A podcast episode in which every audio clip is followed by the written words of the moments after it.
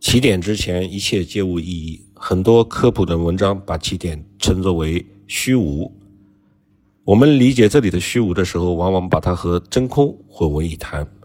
不光是普通人，我读我就读到过很多文章，连科普的作者也是这样说：说在大爆炸之前，宇宙是空荡荡的一片虚无。啥叫空荡荡的一片虚无？空荡荡代表的是一个广阔的空间，空无一物。而在大爆炸的基点之前，是没有任何的时间和空间的概念的。所以这里就包含了一个非常严重的错误。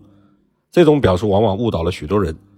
在这个起点或者是基点之前，是什么都不存在，一切都没有意义。不单单是没有空间的概念，连时间的概念也不存在。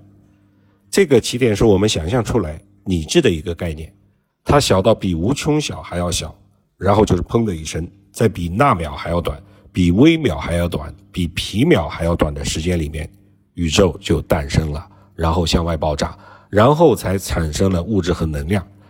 这个时间是在距今大概一百三十八亿到一百四十亿年之前，一直到距今四十亿年左右的时间，地球诞生了。而直到距离今天七万年左右的时间，智人出现了。在智人短短几万年的进化过程之中，智人屠戮了地球上的其他人种，尤其是一种比智人还要肌肉发达的尼安德特人，从而做到了一统全球。我们呢，就是智人的后裔。我们自以为是地球的统治者，但是不排除蜘蛛、蚂蚁、老鼠、蟑螂这些数量庞大的动物。正如同白垩纪之后出现的哺乳动物一样，它们正在虎视眈眈地看着人类。恐龙曾经是地球上的霸主，之后的一次彗星撞击地球，造成了冰封时代，然后恐龙就灭绝了。然后哺乳动物、类人猿以及人类才登上历史的舞台。而今天，小强、蜘蛛、蚂蚁、蚊子和老鼠，它们的数量也同样非常庞大，它们也有自己的社会结构。也许大自然给他们的使命就是作为人类的替代。一旦所谓的智人，也就是我们自己玩死了自己，那么也许在短短的数百、数千，最多上万年的时间维度上面，他们就会取而代之，成为地球的新主人。人类玩死自己的方法实在是太多了。现在掌握在超级大国手中的核弹就能玩死自己很多很多次。除了热核武器的战争之外，还有细菌、病毒、化学污染以及基因突变，甚至是人工智能。现代的社会发展在很多方面都已经超出了人类的掌控，有很多科技带来的结果是人类还没有做好面对、去面对的准备。比如说原子能的破坏性结果，这是最容易看到的例子，也就是核武器。但这只是其中的一个方面，更多的是体现在时间、速度、伦理方面。前几年中国出现了一个贺建奎，这个教授呢私自进行人类基因的编辑，制造出了艾滋病阳性志愿者的双胞胎。双胞胎的胚胎，这个贺贺教授后来被判年判了三年有期徒刑。其实，人类目前的科技已经能够制造出体力、智力和反应力均超出常人的优秀人类了。人类已经掌握了基因测序、基因编辑和胚胎编辑的技术、干细胞的技术。人类完全有能力筛选最优质的基因，治疗制造大批的试管婴儿。说的再让人更难以接受一点。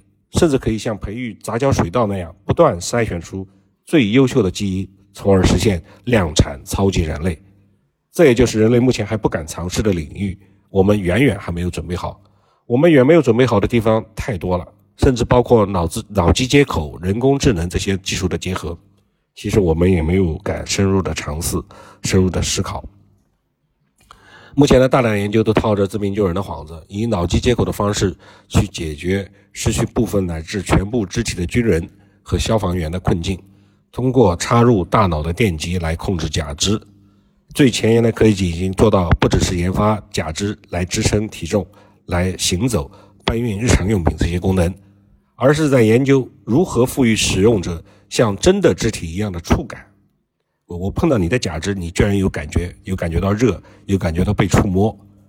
这些研究很容易就可能发展成为类似于科幻片中的生化人、仿生人这些科技。但是无论是科学家、学者还是埃隆·马斯克，对这些呢都是很默契的只字不提。另外一个方面是目前人类还没有做到的，那就是永生，但是未来一定会做到。但是延长人类的生命和生活质量已经毫无问题。巴菲特、默多克和李嘉诚，他们的工作时间长度已经远远超过一般人类，而他们的子孙也许从小就可以接受胚胎层面的基因筛选，在他们长大之后的有生之年，来接受普通人难以承受费用的干细胞技术的保健，从而可以轻松活到一百岁，甚至是一百五十岁，而且是工作到一百岁的那种。到这种技术相当成熟的时候，这个社会已经是显而易见的不平等了。人类作为一个整体，显然是假装没有看到这一点。曾经有一部科幻片，而且是一部老片子，名字我已经不记得了。我记得在那部电影里的架构，时间就是货币，每个人的手臂上都能显示出他的剩余的生命时间。穷人呢，不得不每天打工，以获取一天、两天的续命的时间。而富豪则拥有百万、千万乃至上亿的时间货币可以挥霍，是不是？只要想一想就觉得挺恐怖的。对于未来的我们，想要成为什么样子，我们的确还没有做好准备。